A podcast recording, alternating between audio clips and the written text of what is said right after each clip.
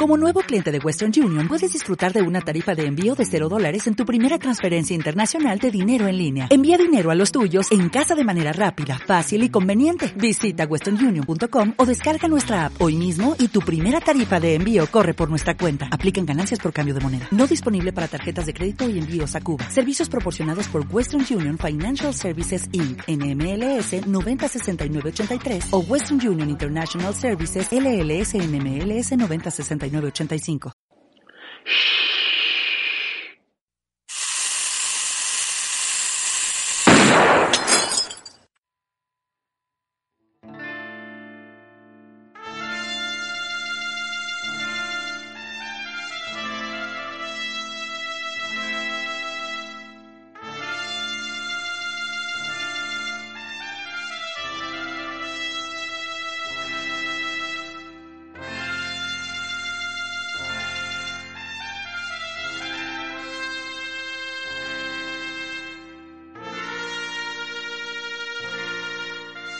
Hola, muy buenas, bienvenidos a Cueva de Ficción. Ya sabéis que es el podcast dedicado a cine, series y todo lo que tenga que ver con el mundo de la ficción. Yo soy Fernando Montano Galván y lo que estáis escuchando es la nueva sintonía del, de este podcast, así que espero que, que os guste. Como ya os dije en el anterior programa, estaba haciendo una, una selección de, de canciones, de, de, mis cortometrajes y todo eso. Y bueno, pues eh, al final la, elegida es, es, la intro de Érase una vez el western. Para mí creo que es una, un tema que me gusta mucho, de Judas San, que, que hizo para el cortometraje y que sin problemas, bueno, pues lo puedo utilizar en este, en este programa. Así que de ahora en adelante vais a escuchar tanto en el inicio como en el cierre del programa esta música, que espero que os guste. Y si no, bueno, ¿qué se lo va a hacer? bueno, pues si os parece, eh, vamos a ir eh, comenzando. Eh, hoy tengo pocas películas, pocas cositas que comentaros, porque la verdad, bueno, por diversos motivos no, no he podido estar viendo ni tanto cine como, como me gusta. Y lo que me he dedicado es ver algunas, algunas series también, poquitas, poquitas, pero bueno, eh, eh, es lo que más me está distrayendo en, esto, en estos momentos. Antes de empezar, deciros, este fin de semana, el 21, 22, 23 de marzo, en la sede universitaria, en Ramón y Cajal número 5, eh, 5, sí, 4, perdón, 4, creo que es. Bueno, no me acuerdo, Ramón y Cajal, es en Ramón y Cajal, no me acuerdo si era el 4 o el 5, creo que es el 5, pero bueno. Eh, se va a hacer la, las jornadas de Unicomic, que son todos los años eh, Unicomic, que se organiza estas jornadas, como ya digo, donde se habla de, de cómics, hay muchas charlas, talleres, eh, también se hacen presentaciones de cómics, etcétera, etcétera. Si queréis saber más, eh, esta semana en Tertulia Treki vamos a hacer un, bueno, unas pinceladas eh, más acerca del, de todo lo que se va a hacer, porque Javi, mi compañero Javier García Conde, se está encargando también de la maquetación del, del programa y todo eso. Y eh, bueno, pues tienen toda la, información. Así que si estáis en Alicante esos días, pasaros por la sede universitaria aquí en, en Alicante, en pleno centro, enfrente del Parque Canalejas, donde grababa antes Sunset Boulevard. Y, y nada, acercaros a ver ahí, eh, pues eso, todo lo que se va a hacer del tema del, del tema del cómic, porque viene Antonio Altarriba de Yo Asesino, o Keiko, que también fue dibujante de ese cómic y que él ha, guionizado y dibujado un montón más. Pues mm, daros una vuelta que seguro que, que os interesa y, y, os gusta. Y si no estáis en Alicante, bueno, pues eh, eh, ya habrá otros eventos en vuestras ciudades, supongo. Bueno, pues nada, lo dicho, vamos a, vamos a empezar y, y lo que en este mes lo que más he estado viendo han sido comedias. Y comedias que ya he visto en más de una ocasión que me gustan mucho. He ido un poco pues a lo seguro. Y para comedias, la verdad es que uno de mis favoritos es Peter Sellers. Peter Sellers es un, un grande en todos los sentidos, o sea, como actor es maravilloso, en papeles dramáticos y en papeles de comedia. Todo lo que ha hecho.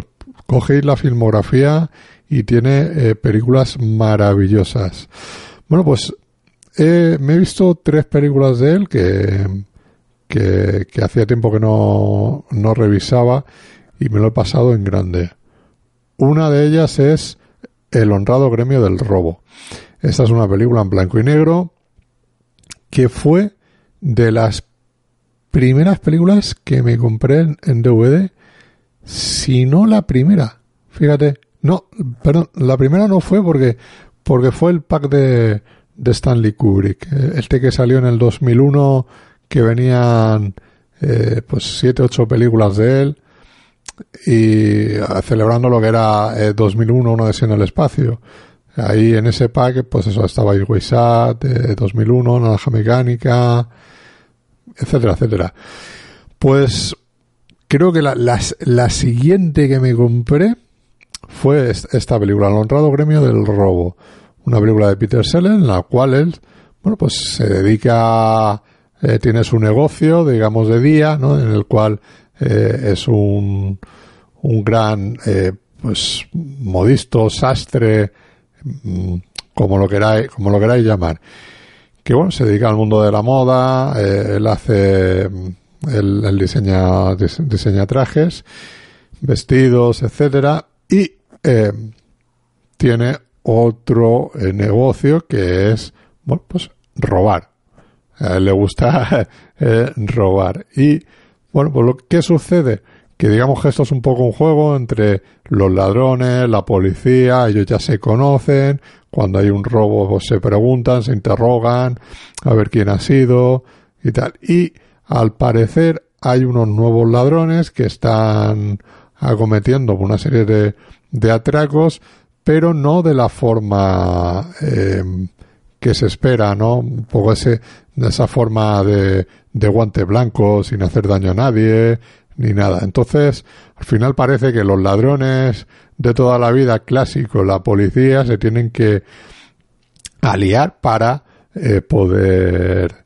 eh, para poder pillar a, a, estos, ¿no? Y que no les joda el chiringuito. bueno, pues es una película realmente, francamente y realmente divertida. Eh, yo ya, os digo que a mí es una película que me gusta mucho, es una delicia y, bueno, pues totalmente recomendable para, para el que no la haya visto. Y si no la conocéis, el honrado gremio del robo, pues bueno, eh, acercaros, como ya os digo, a ella. Otro de los clásicos que he visto es Tras la pista del zorro. Mm, aquí de nuevo eh, eh, Peter Seller hace de, un ladrón que se, escapa de la cárcel cuando él quiere, a la hora que quiere, el día que quiere y como quiere. Ya puede, pueden hacer eh, lo que quieran allí que él se va a escapar. Tiene, tiene ahí un plan que, que es fingir el, el rodaje de, de una película para poder hacerse con un, con un oro. Y bueno, pues para eso contrata a Víctor Mature como gran estrella del, de, la, de la película que va a hacer, lo convence, tiene a su hermana como, como la gran estrella femenina, en fin, o sea, arman un follón para poderse quedar el, eh, todo, todo ese oro y implicar a pues, un montón de gente, de extras y tal, que, se creen realmente que están rodando la película y lo que están es haciendo un robo, pero, pero vamos, del 15. Película dirigida por Vittorio De Sica, en su parte más cómica, ¿no? De las películas que ha hecho Vittorio De Sica. Y que, bueno, la verdad, eh, tampoco tiene desperdicio. A mí, desde un principio, esta película eh, hasta el final es, vamos, un divertimento puro y duro, sin parar de reír. La primera vez que vi yo esta, este título fue en un viaje en tren. Fue muy curioso, porque normalmente te ponen bodrios, pero vamos, enormes, y más hoy en día.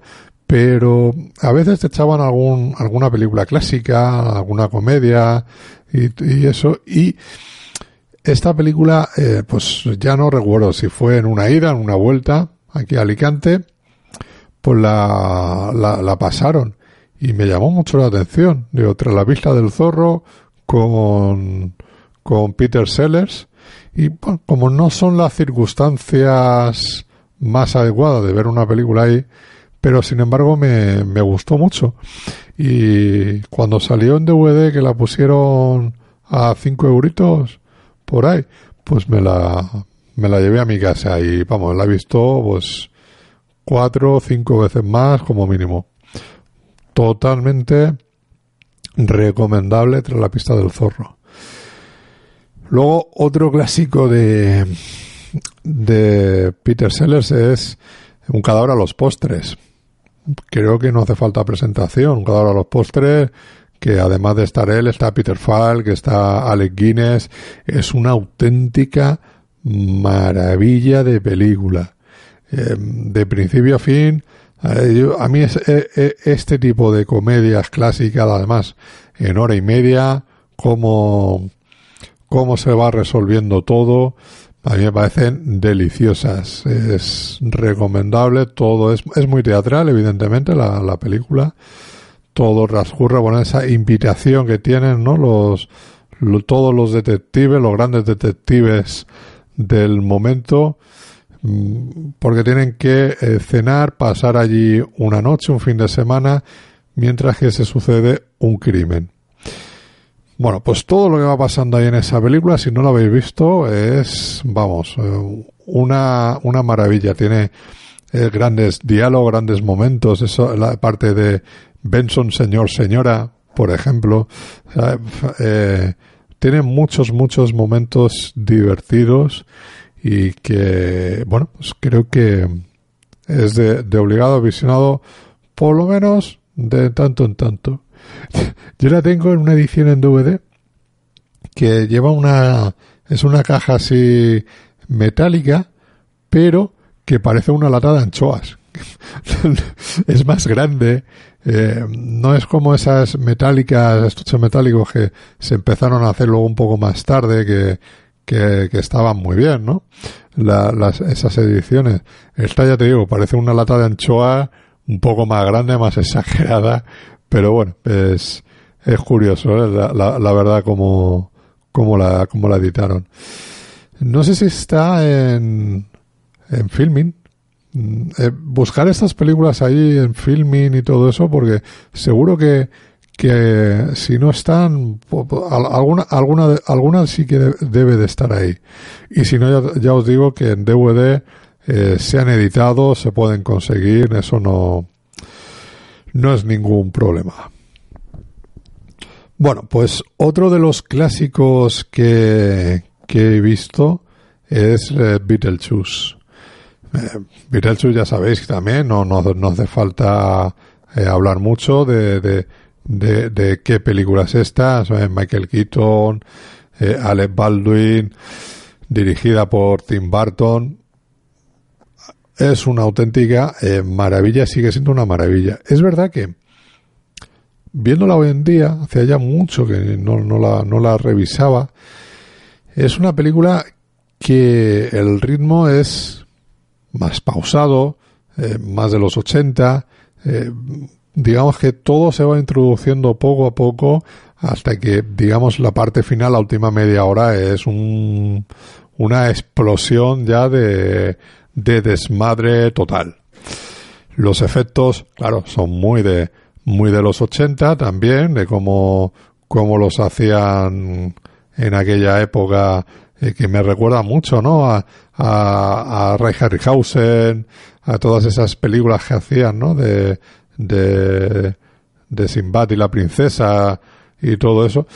pues eh, Jason y los Argonautas, hay, hay, hay efectos de ese, de ese tipo que la verdad eh, son encantadores. Es una película eh, divertida, ágil, fresca, sigue funcionando, el sentido del humor sigue siendo eh, igual de igual de bueno, igual de ágil y que bueno pues la tenéis disponible en Netflix. Hace un tiempo la, la han puesto y mira eh, me, llamó la atención y digo me la y me la añadí a mi lista para para volverla a ver, aunque la tengo en DVD, claro.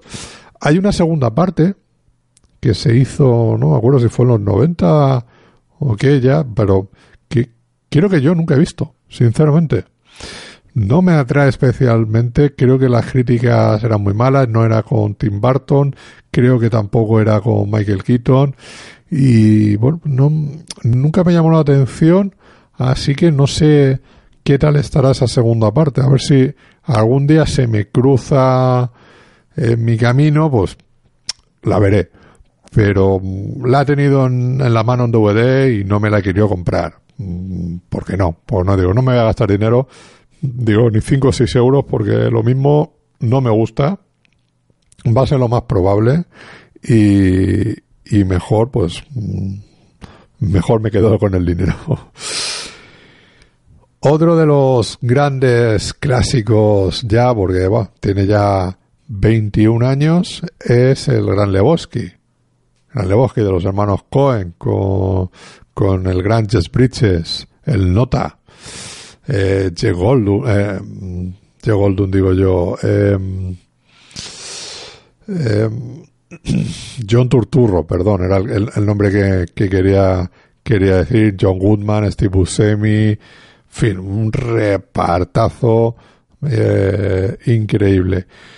Pues esta es una película que a mí, pues posiblemente junto con Fargo sean de, de mis favoritas de, de los Cohen.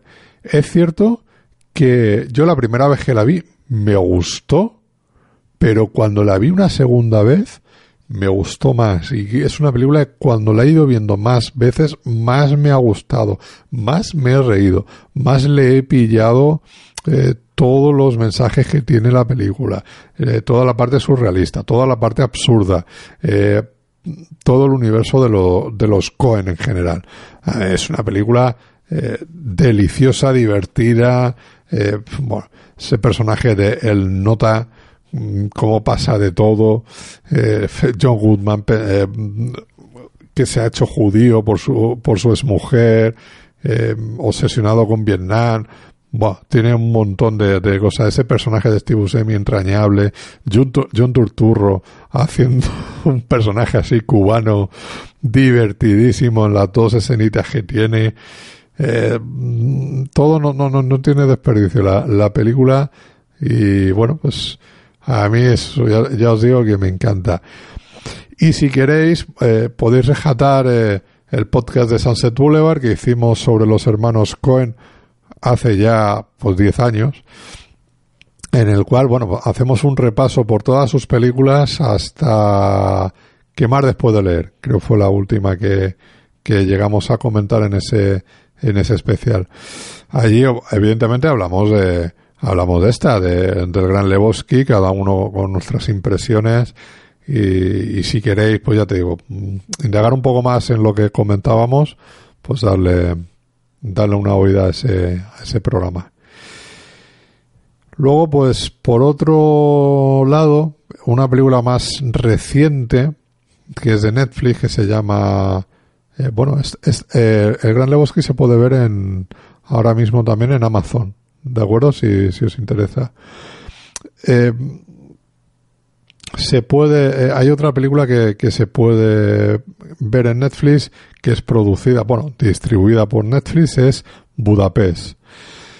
Budapest, Budapest es una película de 2018, francesa, mm, que bueno, pues es un, dos amigos, pues que quieren ganar dinero, que quieren sacar más, más beneficio y se dan cuenta que en Budapest, pues mm, digamos si vas allí de turismo, eh, pues eh, las fiestas, la, todo lo que te ofrece esa ciudad, pues te sale muy muy barato.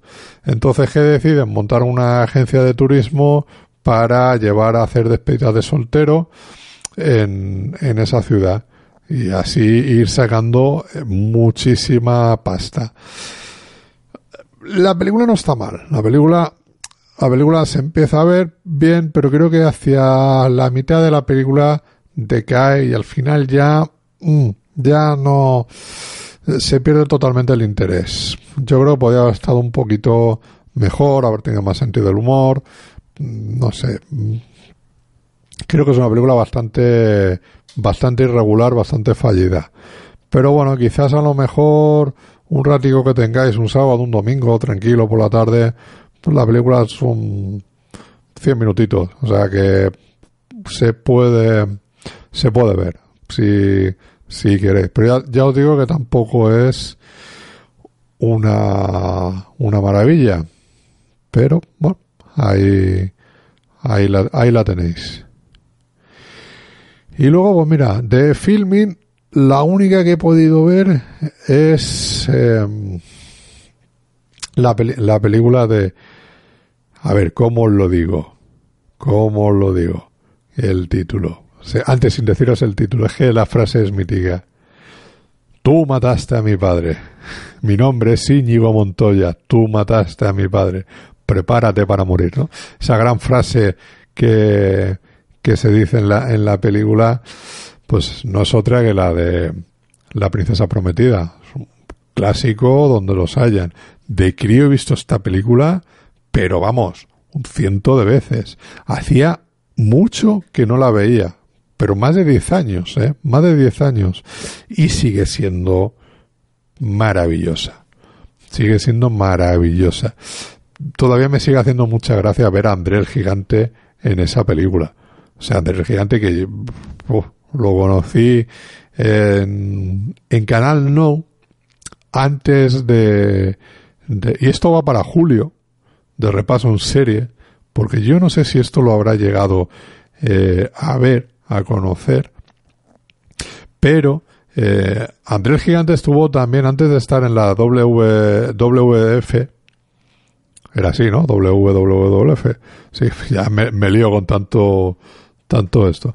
Eh, antes de estar ahí con Hulk Hogan, el último guerrero y todo eso, él estuvo en otra, en otro pressing catch, en otra federación que, que ahí también estuvo pues eh, luchando y luego luego se pasó a la, a la otra y ya cuando era un poquito más mayor mm, ya que tenía esos problemas de rodilla que fue operado muchas veces y tal, pero estuvo, estuvo en una, en esa otra federación y ojo, y ahí yo fue donde lo conocí y luego lo veía en el otro y dice, wow, era al que más conocía hasta luego ya Hulk Hogan y, y demás. Y ojo, y muy, muy curioso, en esa federación también de, de, de Pressing Cats estaba el que era el enterrador, pero que no se llamaba el enterrador, se llamaba Rick. Simplemente se llamaba Rick. Era delgadito, muy delgadito este personaje. Y no iba, iba con, lo, con las mallas esas que llevan de pantalones, las botas, pero y sin, sin la camisa, sin el sombrero ese que llevaba en el, eh, en la WWF. Luego ya se convirtió en el enterrador, era un personaje villano, ¿no? Ahí dentro de... Pero no, no tenía nada, nada, nada, nada que ver, ¿sabes? Y ya se, se hizo ahí con ese ya que tenía el Pablito Terrores, ahí. Maravilloso, mítico. Que lo tengo yo ahí en un... Eh, esto, Andrés Gigante, a... a al, enterrador, a Juljo, a todos estos los tengo yo en los, en los muñecos que sacaron, creo que era Bandai, en, en los 90, a principios de los 90 los estuve coleccionando casi todo. Maravilloso, maravilloso. Eh, pues, y bueno, me he, ido, me, he ido, me he ido totalmente. Princesa Prometida, un clásico de cuentos, de, bueno, de fábulas que realmente, eh, pues tenéis que, tenéis que ver, eh, sí o sí si no la habéis visto, la tenéis que revisitar, sí o sí, si la, si hacéis mucho que la, que la habéis, la habéis visto. Así que La Princesa Prometida creo que es otro, otro clásico que, que todo el mundo tiene que ver y que a mí me, me encanta. Y luego, mira, eh, eso no lo he traído, creo, no, no, lo he traído aquí porque lo he revisado en el listado que tengo de las películas que voy viendo y no, no, la, no la tenía apuntada. Eh, es El prisionero de Zenda, pero la versión de los años 30. A mí el libro me, me encanta, me gusta mucho, me parece un libro de aventuras, ¡buah! espectacular. Eh, pues eh, os, yo creo que yo os lo recomiendo muchísimo que os leáis ese libro de, del prisionero de Senda, pero es que de todas las versiones que se han hecho, a mí la de los años 30 me encanta, ¿eh? Buscarla está en, en Filming, eh, también disponible, al igual que, al igual que esta de La Princesa Prometida. El Aujay es de 1930 y poco, y os va a gustar mucho, ¿eh? Os va a gustar mucho esta, esta adaptación al cine de, de esa época. Muy, muy, muy, muy entretenida, una peli de aventuras, chula, divertida y que hace honor al, al libro. Así que, con esto que os he dicho, más o menos termino lo que son la parte de, de películas. Eh, ya os he dicho que no, no he visto mucho y bueno, pues tampoco, tampoco tenía mucho más que comentaros. Eh, así que espero que por lo menos estas pelis, si no las habéis visto, pues le echéis un vistacito y si no, pues que os sirva para eh, recuperarlas. En lo que se respecta a series, pues lo que he visto, pues mira, la última temporada de Padre de Familia. Eh, la han añadido ahora en Netflix y, y me ha vuelto loco, como siempre, es muy divertida. Para mí no decae. Puede haber un capítulo más flojo, no digo yo que no, pero a mí en general es que el padre de familia yo me río con las burradas que, que hacen y esta última temporada ya también me, he divertido muchísimo, muchísimo con ella. Luego también he visto la última temporada de Doctor Who, la, la undécima.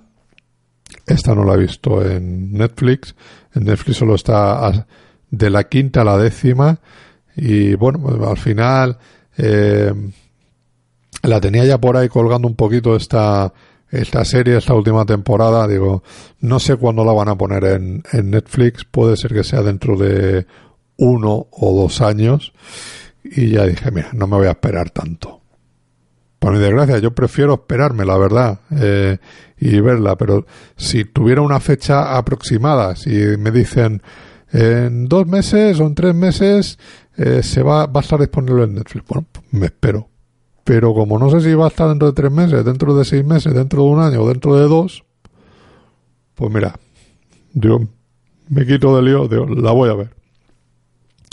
Y para mí, hablándolo con Maxi, eh, lo dijimos, creo que le ha venido bien el cambio de showrunner, el cambio de doctor, ahora doctora, y creo que la, la serie la, ha refrescado mucho y, está, está bien, ¿eh? se, agradece muchísimo que, que, eso, que eso haya ocurrido. Así que Doctor Who, esta undécima temporada, pues altamente eh, recomendable. Y luego, mira, otra serie que he visto, que no de mi estilo, pero me llamaba la atención porque todo el mundo hablaba de ella. Es la de A ordenar con Mary Kondo. no me he vuelto loco a decir, ponerme a ver un capítulo y me, he puesto a ordenar todo. Sí que es verdad que he hecho un poco de limpieza con algunas mierdas que tenía por ahí ya de hace mucho tiempo que digo, eh, esto fuera. Que ya, ya vienen sobrando y necesito espacio para otras mierdas. y bueno, la, verdad es que la, la serie si os gustan todas este tipo de realities, ¿no? De, de la casa de tu vida, de no sé qué, de estos que te hacen en Divinity o alguno de estos que hay también en, en Netflix. Bueno, pues es más o menos lo mismo, pero en lugar de reformando casas, pues eh, reformando un poco lo que es ordenando esas casas. La película, la, perdón, la serie, pues bueno, son ocho capítulos, eh, tiene algunas historias, unos mejores que otros, se empatiza más con algunos personajes, creo que el de la viuda es un capítulo entrañable, eh, hay también el de el de un matrimonio con los hijos que son un desastre que que como viven en el desorden, el garaje, todo la cocina, que la verdad conforme lo va ordenando pues es, es de lo más es de los que están mejor, sinceramente. Hay otro que es un coleccionista de zapatillas, que lleva guardando todas las zapatillas que ha usado, las que no ha usado, vamos, de toda la vida. Tenía más de 400, 500 pares de zapatillas y que luego se eh, puso a, seleccionar una a una, a verlas. Algunas estaban con la etiqueta que ni las había usado y, y se había deshecho pues de, de más de 300 pares que la que ya ni le venían, que estaban desgastadas, eh, etcétera, etcétera, y se había quedado pues ciento y pico, cerca de 200 pares que dices, yo si tengo esa cantidad de zapatillas no me vuelvo a, comprar unas zapatillas en la vida, en la vida, vamos, es que ni, ni gastando eh, un par de un, un par de, zapatillas al año, madre mía, es que vive con eso. No sé, tiene sus cosas eh, curiosas, curiosas. Pero bueno, bien, eh, se puede ver. es una serie. bien, ya, ya os digo, igual luego os volvéis locos y, y os ponéis a ordenar con el método que tiene esta. Tampoco es nada del otro mundo, pero sí que es verdad que, bueno, tiene, tiene cosas de método de organización muy, muy aprovechables, ¿no? Para eh, tanto por el espacio, las formas. Eh, eh, es curioso, es, es muy amena la, la serie. Son capítulos de entre 30 y 35, 45 minutos, por ahí, por ahí. Así que, bueno, si queréis, pues echarle un vistacito ahí en Netflix. Supongo que habrá más temporadas y, y, que se pueden, y que las irán haciendo. Yo el libro no me lo he leído, pero bueno, mm, también hay muchos ahí en YouTube que se vuelven locos haciéndolos, siguiendo los pasos de, del libro. Y bueno, y, y, hablando de libros, hoy estoy intentando que el podcast sea más, más ligero, más rápido. No me quiero tirar una hora aquí eh, hablando, porque tampoco tengo, ya, ya os he dicho que tampoco tengo mucho más que comentar. La lista de pelis ha sido corta. Tampoco ha habido ninguna película en concreto que me depare hacer un análisis de 5 o 10 minutos. La serie es lo mismo, he visto, he visto poquito, pero bueno, también es verdad que estoy viendo, que estoy viendo más series, ¿no? Tengo, por ejemplo, estoy recuperando Friends, pero voy por la, pues empezando la tercera temporada. Hasta que la termine, pues va a pasar bastante tiempo. Porque, bueno, lo que pasa es que, que es cierto que te cargas cuatro capítulos en un en un plis plus, en un respiro.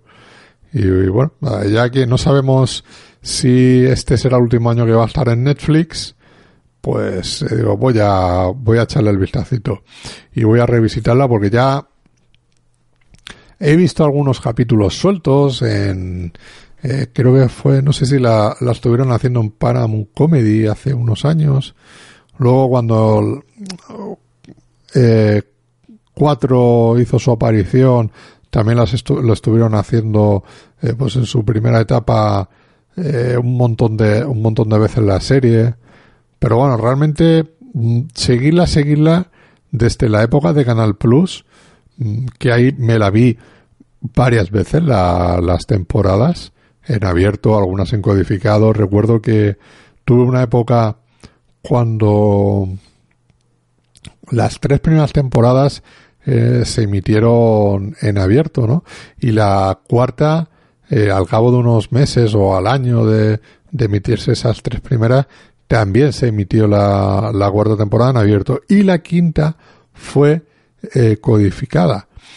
Ya no, no se podía ver en, en abierto y tenías que esperar, mm, pues, un año para que se pudiera para que se pudiera ver. Entonces yo recuerdo que en la quinta temporada estamos hablando que sería la serie empezó en el 94, 5, el 96, 7, temporada 98, 99, pues en el 99, septiembre, octubre, yo tenía, yo tenía en aquella época tenía Canal Plus, el, el de pago, y, y entonces empezaron a dar esa, esa temporada, que digamos que íbamos con un año de retraso a lo que sería el, eh, la, la, la, emisión original, no como hoy en día. Pues vi esa temporada ahí en codificado, luego, claro, en septiembre, normalmente, en septiembre de cada año te hacían esa temporada en abierto, hicieron, pues, creo, hacían primero la cuarta temporada, y luego te pasaban en abierto esa temporada y después la quinta temporada en abierto. Entonces, ¿qué ocurrió? Que yo me tiré dos años hasta poder ver el 2001 la sexta temporada. Ya desde ahí, de la sexta temporada en adelante, la fui viendo cuando era la emisión en, en abierto y un colega, Alberto, que ha colaborado en el Sunset, que es amigo mío de toda la vida, a veces también me iba, yo le daba un, una cinta VHS y me iba grabando la, los capítulos en, de ahí de Canal Plus para luego yo poderlos ver, seguirlos más, más allá. Eso también, alguna que otra temporada también me, me, lo hizo, me lo hizo así. Y pues, ya te digo que la habré visto en su momento, pues varias veces. He visto los capítulos sueltos también unas cuantas veces. Pero bueno, ahora ya he tenido la oportunidad de decir, pues, ¿qué dice? Voy a ser uno más que incremente los motivos por el cual Netflix ha pagado ese pastizal que ha pagado de eh, mm, por tener la por tener la serie un año más y nada pues eso en ello estoy. Voy por, comenzando por la tercera temporada ya están ahí Rachel y Ross juntos. En esta temporada cuando se pelean. Eh, lo del tema del descanso eh, eh, ha salido ya Tom Selleck. Eh, el último capítulo que he visto es el que sale Isabella Rossellini, pero tiene grandes, eh, grandes cameos la serie. va totalmente, totalmente recomendable la, y, y que bueno, pues, creo que no ha perdido absolutamente nada. Es verdad, la estética es muy de los 90, en la ropa, los peinados y todo eso, pero la serie sigue siendo divertida con los diálogos, fresca, fresca.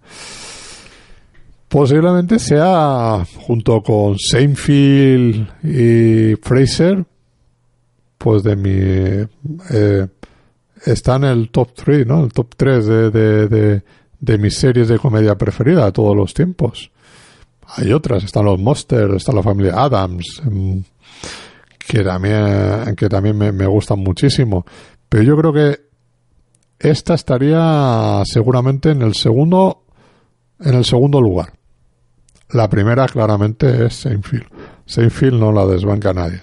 Es, Seinfeld es la mejor serie de comedia de la televisión de todos los tiempos y posiblemente una de las mejores series en general de todos los tiempos. Ahí queda eso. Bueno, pues eso. El...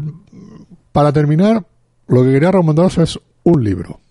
Y un libro de, de podcasting.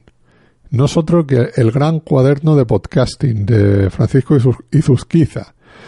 Eh, Francisco Izuzquiza ya sabéis que es un referente ¿no? del periodismo, del podcasting, que hace la, la escóbula de la brújula, un programa fantástico, eh, que él ha estado en la producción y ahora bueno, presenta eh, él hace el enganche, un programa de, de, fútbol diferente a todo lo demás, te cuentan historias muy chulas, muy, muy, muy, muy recomendable, eh, si sois amantes de las historias de fútbol.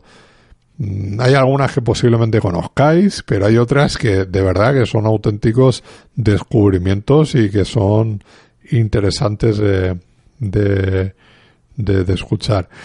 Y luego tiene el de cuaderno de podcasting, que lleva ya un año y pico haciendo cada 15 días, que ahora se ha tomado un parón, pues bueno, esto lo hacía en Spain Media Radio y pues, según dijo lo han despedido, así que tiene que buscar, eh, esto lo hace mm, es su medio de vida y entonces, bueno, pues eh, eh, necesita monetizar para poder seguir con el podcast. Pero bueno, mientras se retoma el dicho podcast, ha publicado ya este libro, el Gran Cuaderno de Podcasting, donde se amplía eh, todo lo que es el, lo que estamos escuchando en el propio podcast, en los audios. Y bueno, pues creo que está bien porque es, hay más información de cada una de las páginas, hay cosas inéditas también de entrevistas que, que él hace y que bueno, pues creo que es bastante, bastante interesante eh, para, para seguir aprendiendo acerca de, del mundo de los podcasts, cómo se hacen las cosas, etcétera, etcétera. Luego cada cual que haga las cosas como le dé la gana, como sepa, como pueda y tal. Pero es bueno conocerlas. También sucede en el cine, ¿no? Es bueno conocer las reglas del cine para luego romperlas y hacer tú lo que te dé la gana. Pero es bueno conocerlas. Mm, a veces sin conocer, bueno, pues también te salen las cosas bien y te salen las cosas frescas. Pero bueno, siempre siempre es bueno mm, tener claro cómo se hacen las cosas para ir mejorando. Ya no lo digo ni para ganar dinero ni nada, ni mucho menos, pero sino simplemente pues para hacer bien las cosas, que se escuche bien, que se que bueno, y que tú te encuentres a gusto haciéndolo. Entonces este cuaderno, este gran cuaderno de podcasting se puede encontrar en tiendas físicas, supongo que lo tendréis en vuestra librería de confianza, si no os la podéis pedir, eh, lo que es en la casa del libro, FNAC y todo eso se consigue sin ningún problema. Y luego a través de Amazon, eh, en formato electrónico, si lo queréis, lo queréis así.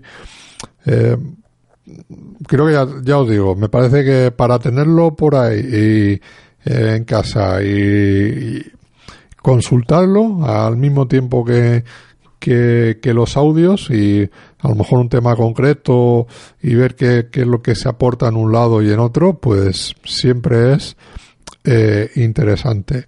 Y bueno, pues eh, echarle, echarle ese, ese vistacito a ese libro porque creo que eh, os va, os va, os va a interesar mucho. Y bueno, pues ya eh, poco más que deciros.